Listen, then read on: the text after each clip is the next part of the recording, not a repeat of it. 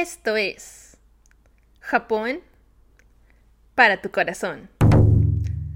¿Cómo estás? Bienvenida y bienvenido a este episodio. Este es el número 16 del podcast Japón para tu corazón. En este episodio te voy a platicar acerca de lo que es el Sento, para que te lleves un pedacito de Japón para tu corazón. Recuerda que este decimosexto episodio es la segunda parte de una chiquiserie de tres episodios, por lo que si aún no has escuchado el episodio número 15, por favor escucha ese primero y al ratito regresas a este, porque así todo te va a hacer mucho mejor sentido. Aquí te va. Este es un pedacito de Japón para tu corazón. Mucho gusto si es la primera vez que pasas por aquí y bienvenido de vuelta a ti, comadre y compadre. Mi nombre es Aimi y Japón para tu corazón es un podcast que tiene por objetivo que tú que eres amante de la cultura japonesa te lleves un pedacito de lo que realmente es Japón. Es un Japón aprendido en casa y lleno de estos datos culturales que solo pasan de boca en boca como lo que te voy a contar hoy. Vas a ver que esto es un pedacito real de Japón para tu corazón. Y arrancamos con este episodio que es acerca del Sento. En este episodio voy a hacer muchísimas referencias al episodio pasado, al que se trata acerca del ofuro, de la cultura del ofuro. Así que si aún estás por escuchar ese episodio del ofuro, te recomiendo que le des pausa a este y vayas a escuchar el del ofuro primero, porque es una serie. Y en el episodio pasado explico muchísimas cosas, muchísimos componentes de esta cultura del ofuro, de la cultura del cento, que si entiendes esas bases primero, este episodio te va a saber muchísimo mejor. Y ahora sí, comenzamos. Este episodio lo voy a empezar con un relato de mi abuelita. Vamos a ir a conocer qué son los centos a través de cómo los conoció mi abuelita cuando ella era joven. Imagínate, en tiempos de posguerra en Japón. Se va a poner buenazo.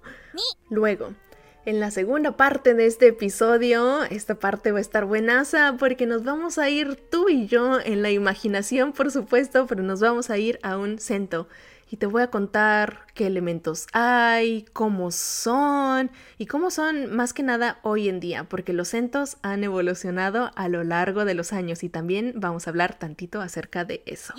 Luego, en la tercera parte, en la tercera parte tú ya te la sabes, te voy a contar los datos curiosos de los centos y uno que otro tip para que te veas bien pro y bien conocedor de la cultura japonesa con tus amigos, amigas, comadres y compadres y les puedas contar que aprendiste todo esto en el podcast de Japón para tu corazón. Ahora sí, sin más introducción, te llevo directo a Japón en el año 1945. Quizás conoces esta película titulada La tumba de las luciérnagas del estudio Ghibli. Bueno, imagínate tal cual ese contexto.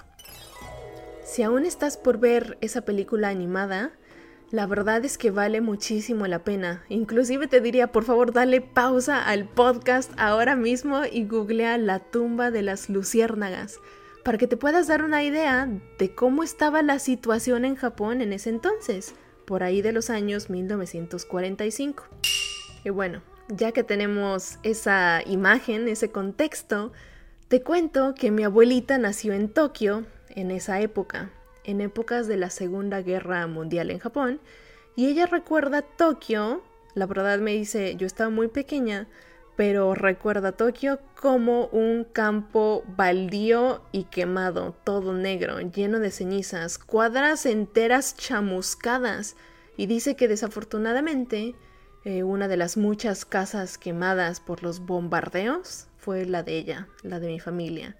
Y me cuenta que se quedaron sin casa de la noche a la mañana y que ella, sus hermanos y sus papás tuvieron que partir hacia el norte, hacia el área de Fukushima, con la esperanza de quedarse con alguno de los familiares que vivían por ahí.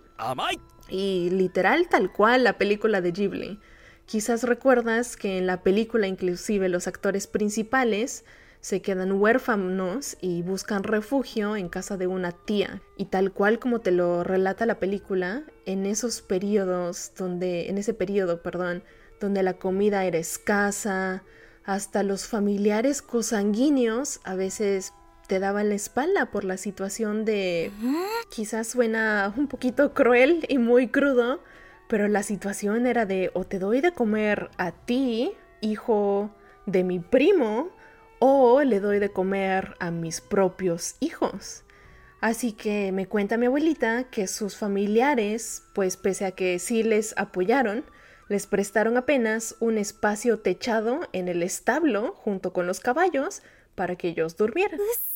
Y más allá de ponerte a llorar aquí, lo que quiero es transmitirte que en Japón de posguerra había un panorama distinto al que se vive hoy en día vivían al día en temas de comida, pocos eran los que tenían el privilegio de ir a la escuela y el tema de bañarse, el tema de ducharse o meterse al ofuro, pues era, digamos, un segundo plano. Me cuenta mi abuelita que en esa época los ofuros eran solo pues para los privilegiados y quienes tenían ofuro en sus casas tenían apenas tarros gigantes, hagan de cuenta como un barril de tamaño humano, que llenaban con agua y ponían leña para poder calentar el agua. y dice mi abuelita que sus parientes le pedían a ella, principalmente porque era de las más trabajadoras entre los hermanos, que pusiera la leña para el ofuro antes de irse a la escuela y que el ofuro era por supuesto únicamente para los parientes y no para ellos. Y así que cuando ella terminaba de poner la leña para calentar el agua para el ofuro de los parientes, a ella se le permitía ir a la primaria siempre y cuando fuera cargando a uno de los sobrinos en la espalda para que los adultos pudiesen ir a trabajar a los campos de arroz. Trágica la cosa, pero les pongo este contexto para aterrizarlo al tema del día de hoy, que es que Japón en época de posguerra había cierta carencia, inclusive también de la cultura del ofuro, y que el panorama era tantito distinto a como te lo conté en el episodio pasado. En el episodio pasado nos centramos muchísimo en lo que es la cultura del ofuro en casa hoy en día pero te quiero contar que eso era pues prácticamente inexistente en épocas de posguerra, en épocas en, en la que mi abuelita era pequeña.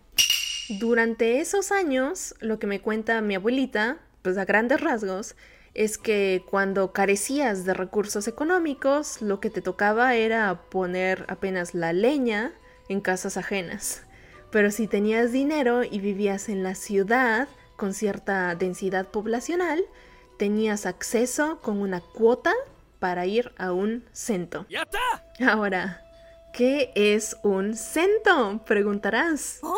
Pues bien, los centos son baños públicos. Son lugares, son espacios donde el japonés ha ido a bañarse desde antaño. Y cuando digo antaño en esta ocasión me refiero a tiempos de Nara y tiempos de Kamakura. Esto en años occidentales es por ahí de los años 1100 y 1300. Es decir, hace mucho, mucho tiempo.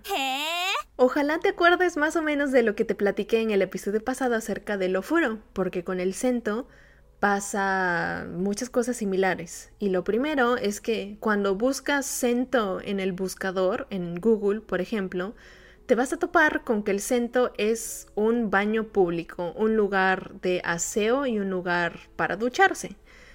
Pero, así como sucede con el ofuro, el centro es uno, sí, un lugar para bañarse, para ducharse, para el aseo personal, pero es también dos, un lugar para irse a relajar, así como en el ofuro, y tres, un lugar de convivencia vecinal.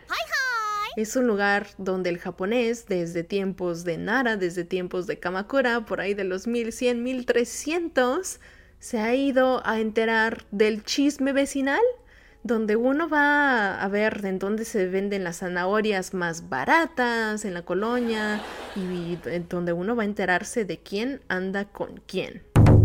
A muy grandes rasgos, esto es el Sento. Y era un lugar súper importante para las familias japonesas porque... ¿Qué crees? El ofuro, el cuarto de baño dentro de una casa tradicional japonesa, como te lo narré en el episodio pasado, aún estaba por visualizarse. Así que todos los japoneses sí o sí tenían que ir a un centro, una, a bañarse, dos, a relajarse y tres, a convivir, porque las casas en Japón aún no tenían este tema de el ofuro en casa. Lo que había era únicamente el cuarto donde haces pipí y popó, que en esas épocas se conocía como obenjo. Pero el cuarto donde te bañas, donde te duchas, aún estaba por concebirse en una casa tradicional japonesa, por lo que la gente tenía la bonita cultura, la bonita costumbre y tradición de ir a un sento. Pero ya que tenemos la definición de lo que es el sento, quiero mandar a un corte. Y al regresar quiero irme a un sento contigo. Te quiero contar de los componentes que vemos que hacemos y también el que evitamos hacer en un centro. Se va a poner buenazo. Así que ahorita nos vemos después del corte.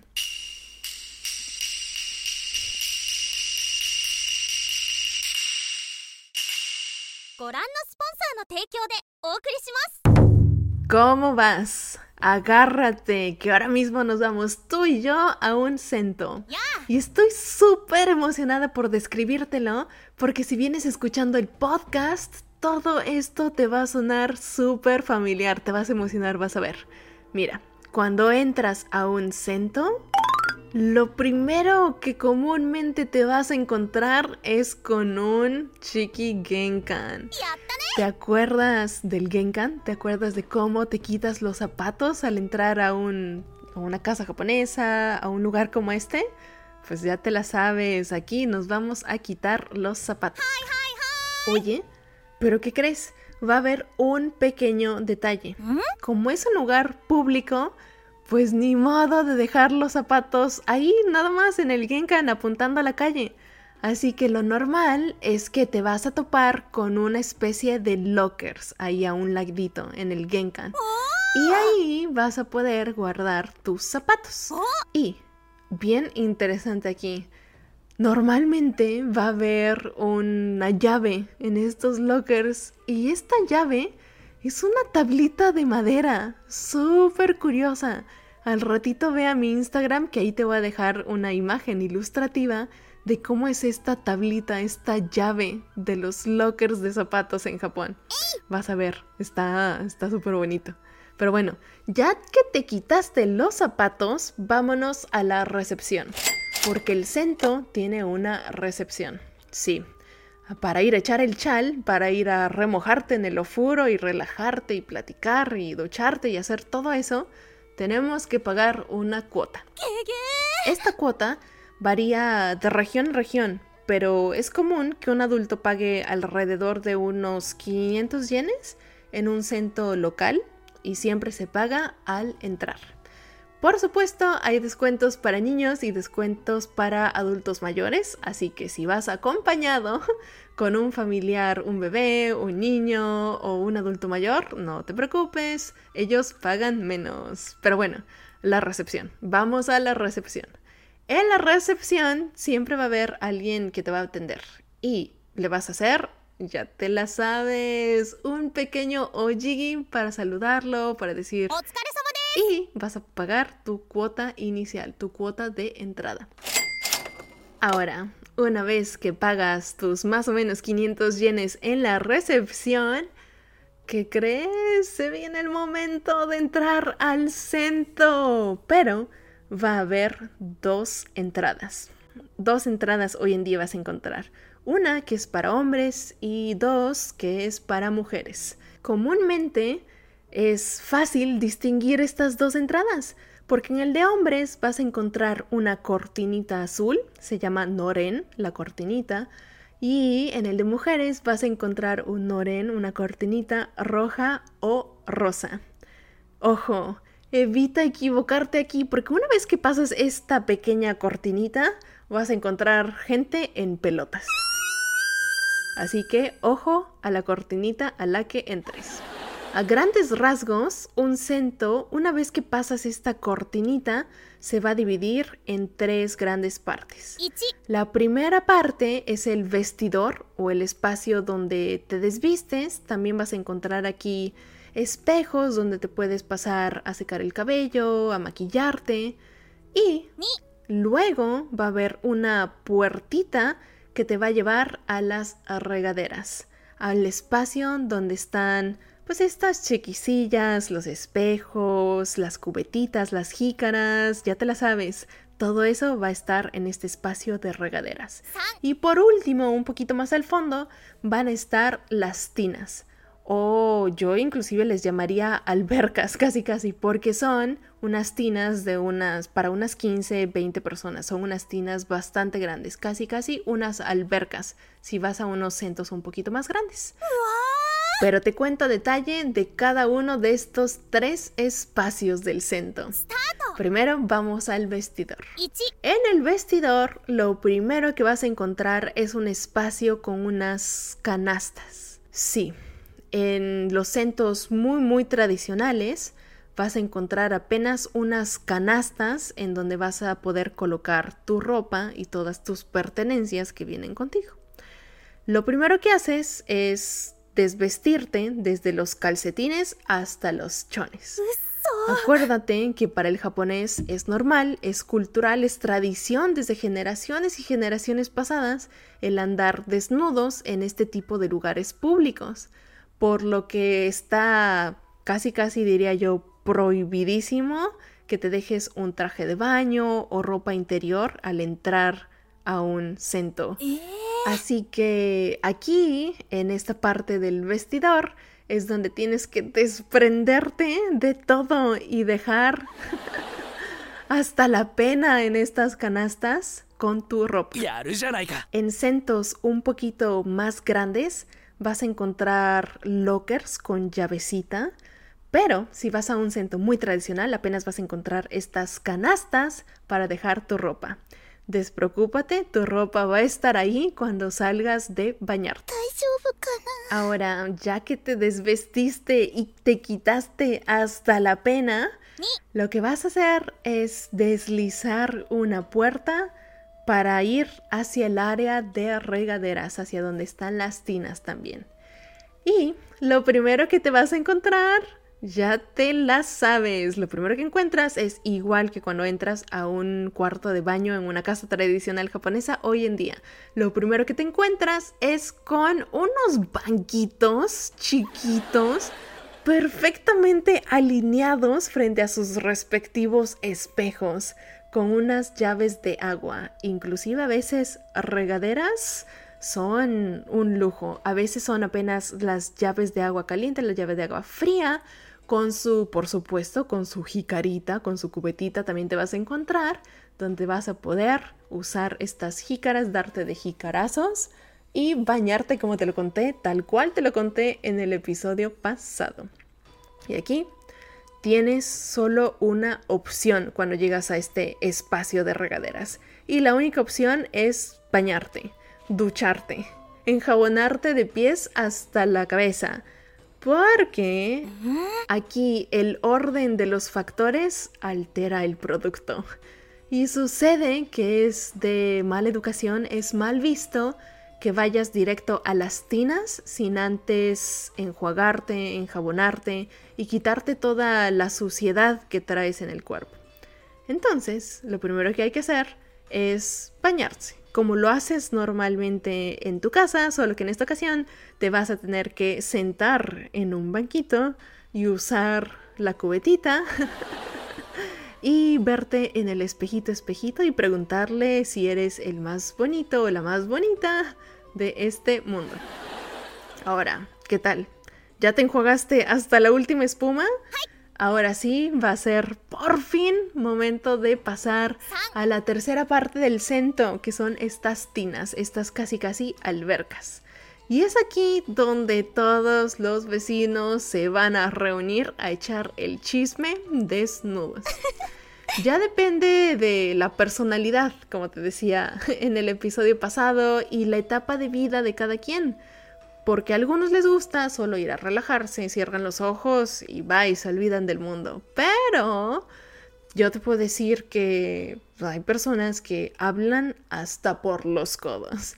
Así que prepárate cuando vayas a uno, ojalá alguien se acerque a platicarte así porque es una experiencia súper interesante el ir a echar el chal mientras estás desnudo. Quizás esto termina siendo un súper paréntesis, pero te cuento, por ejemplo, que cuando yo iba a un centro con mi abuelita, de repente, cuando terminábamos de, bañarnos, de enjabonarnos, de lavarnos la espalda, de cena kaonagase, de repente mi abuelita desaparecía. Ya no la podía encontrar porque se iba al chisme. Y se me hace súper interesante esto porque, pues seguramente conocen ustedes el estereotipo de que el japonés es tímido. y yo te diría, tímido el japonés con quien quiere y cuando quiere, donde él quiere porque hay japoneses que hablan hasta por los codos y en un baño público, en una tina, cuando están desnudos con personas que apenas conocen de ese día o que apenas conocen de unas cuantas veces de ir al baño público. Qué interesante, ¿no? Pero bueno, cierro paréntesis. Ahora, el cento, regresemos al cento. Te quiero platicar de las tinas, de estas casi albercas donde echas el chisme.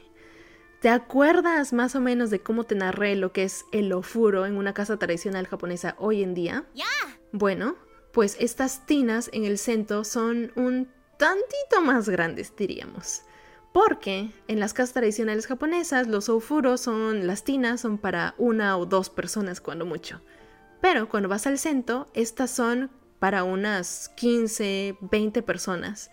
Y comúnmente encuentras dos o tres de estas, de diferentes temperaturas. Así que, ¿qué será? ¿Mm? Imagínate una cancha de tenis. Si el centro fuera una cancha de tenis, el centro sería como de la mitad de una cancha de tenis. Y cada alberca, o bueno, cada tina sería como de una cuarta parte de la cancha de tenis. O sea, tienen cierta, cierta dimensión. Y ahorita te estoy platicando de, pues, de un centro cualquiera al que podrías ir en la ciudad de Yokohama, pero posiblemente cuando vayas a centros un poquito más locales, más de ciudades más pequeñas, posiblemente tengan espacios más reducidos o sean tinas un poquito más pequeñas. Para todo esto, ¿cómo vas? A muy grandes rasgos, estos son los centros. ¿Pero qué crees? ¿Eh? Hoy en día, esta bonita tradición de irte a bañar, a relajar y echar el chal en un centro viene poco a poco decayendo por unas cuantas razones. De lo más reciente es este bicho que nos aqueja desde el 2020. Este bicho ha reducido el número de personas que van a estos lugares públicos, pues por obvias razones. Y muchos negocios lamentablemente han cerrado, inclusive sacaban en las noticias de cerraron otro centro, porque la verdad es que le duele al corazón de muchos japoneses. Muchos japoneses tenían como... Era un lugar súper estimado por los japoneses. Así que duele un poquito que vaya decayendo la bonita tradición de, ir a un centro. Y esto, por supuesto, el fenómeno del bicho desde el 2020 afectó, pero la bonita tradición de ir a un centro viene decayendo ya pues desde antaño. Desde el boom económico en Japón, la gente empezó a tener los recursos económicos para hacer sus propios ofuros en las casas. Entonces, yo diría que desde hace unos 50 años más o menos, las casas tradicionales japonesas empezaron a tener su propio furo y las personas empezaron a ir menos, cada vez menos, a los centros. Porque, pues, ¿para qué ir a un centro cuando ya tienes tu propio ofuro en la casa? Y trayendo esto a mi familia, por ejemplo, mi abuelita iba a un centro pues en sus tiempos de juventud y lo recuerda como un lugar al que ella iba diario a convivir, a relajarse después de un día de trabajo.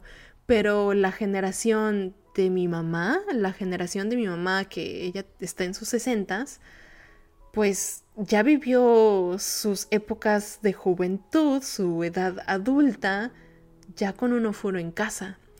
Entonces es mucho menos probable que una generación pues de mi mamá para abajo, de mi mamá para más jóvenes, me refiero cuando digo de mi mamá para abajo, vaya a un centro inclusive hoy en día.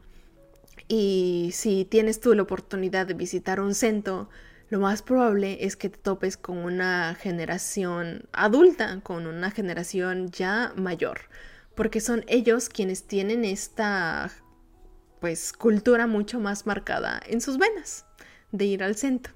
Pero bueno, esto de los centros súper interesantes, te quiero contar mucho más acerca de ellos. Hoy en día ha evolucionado tantito, inclusive ya hay lugares que se llaman centos, o sea, un super centro.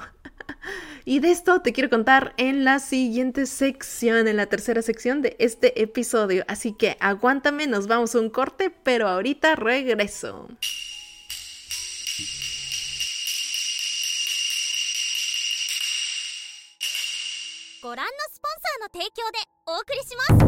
Bienvenido de vuelta a esto que es la tercera sección de este episodio, donde estamos platicando acerca de lo que es el Sento.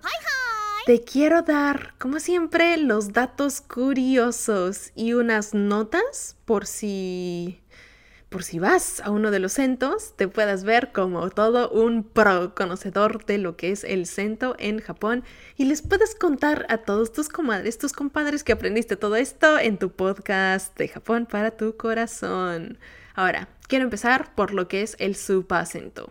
El supa acento es como, wow, la evolución del cento.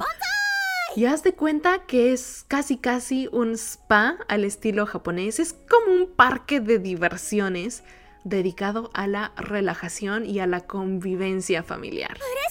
Esto es como un centro enorme. En ocasiones tiene varios pisos, restaurantes, áreas de estar, camas para echar la siesta, cuartos de tele, saunas, cuartos de vapor y muchos tipos de tinas grandes en donde puedes estar pues a gusto con la familia echando el chal. Una súper buena experiencia es, apúntenlo, apúntenlo de verdad, su pasento. En el episodio número 14 inclusive te conté que en uno de estos lugares podías tener también la experiencia de dormir en el piso, sobre un futon, sobre un tatami, en un washitsu Sí, en estos subacentos puedes hacer de todo. Hagan de cuenta que es como un parque de diversiones en donde puedes matar tres changos de un tiro. Dormir en un noftón, estar en un wast y tener la experiencia del ofuro en familia. Está increíble. Apúntalo para tu siguiente viaje. Ahora, siguiente dato curioso. Regresando a los centros locales, una nota súper importante cuando vayas a un centro local es que tienes que llevar tu propio kit de baño. Ah, sí. Ahí, desafortunadamente, eh, hay shampoo, jabón, rastrillo y todo lo que necesitas para tu ducha, pero va a estar a la venta. Entonces, un dato súper importante que tienes que tomar en cuenta es que tienes que llevar tu propio kit de baño, incluyendo una toalla y una toalla chica. Esta toalla chica es una toalla como de unos, ¿qué será? Como de un metro de largo por unos 30 centímetros de ancho. Es una toalla que se le conoce como Tenogui.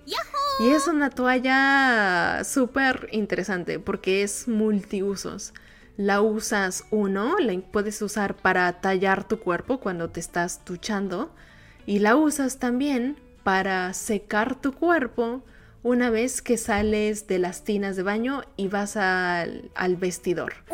Porque oh. resulta que es de, de mala educación, es mal visto el no secarte cuando pasas de los cuartos de regadera donde están las tinas hacia el vestidor. Pasar todo mojado es de mala educación.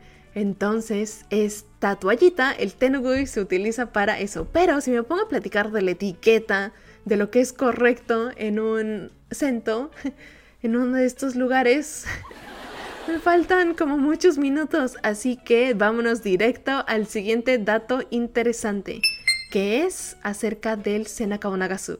¿Te acuerdas que platicamos del Senaka Nagasu brevemente en el episodio pasado? Pues te quiero contar que estos centos, la cultura del ofuro, el bañarse en lugares públicos en Japón, tienen una historia súper, súper um, antigua. Y anteriormente hombres y mujeres se duchaban en el mismo espacio por igual.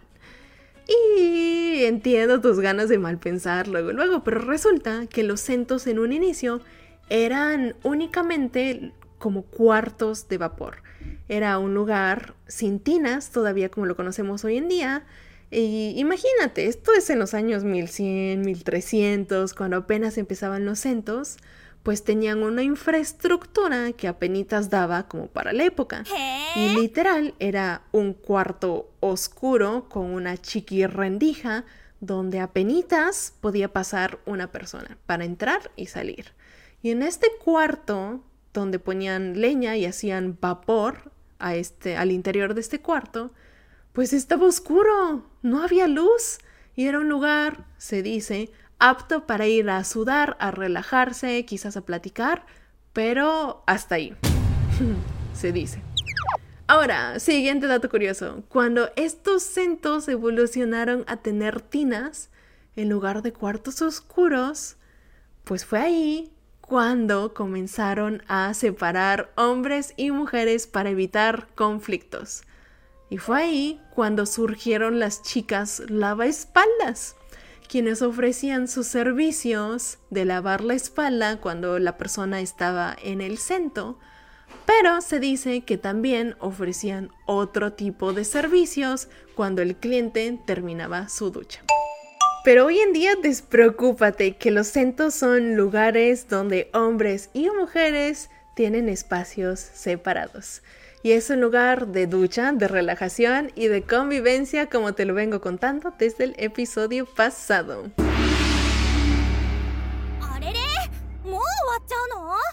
Y bueno, la conclusión del episodio del día de hoy es que tanto la cultura del centro como la cultura del ofuro son dos componentes que sí o sí tienes que conocer para poder entender al japonés.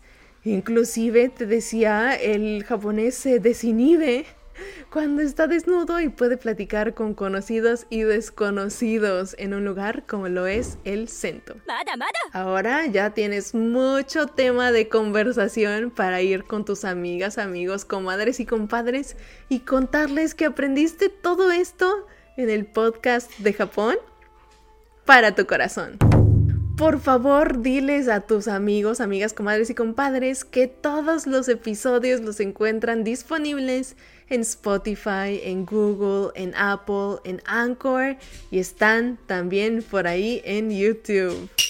Además, recuerda que me puedes encontrar ahí en la mayoría de las plataformas sociales como arroba Japón Corazón, todo junto y sin acentos. Mucho gusto, mi nombre es Aimi y Japón para tu Corazón es un podcast que tiene por objetivo que tú que eres amante de la cultura japonesa te lleves un pedacito de lo que realmente es Japón. Es un Japón aprendido en casa y lleno de estos datos culturales que solo pasan de boca en boca. Es un cachito real de Japón para tu corazón. Ojalá te haya gustado el episodio, muchas gracias por escucharme hasta aquí y de verdad recuerda compartir que esto es gratis y llena el corazón de quien lo escucha. Aquí tienes un pedacito de Japón para tu corazón. Nos vemos en el siguiente episodio.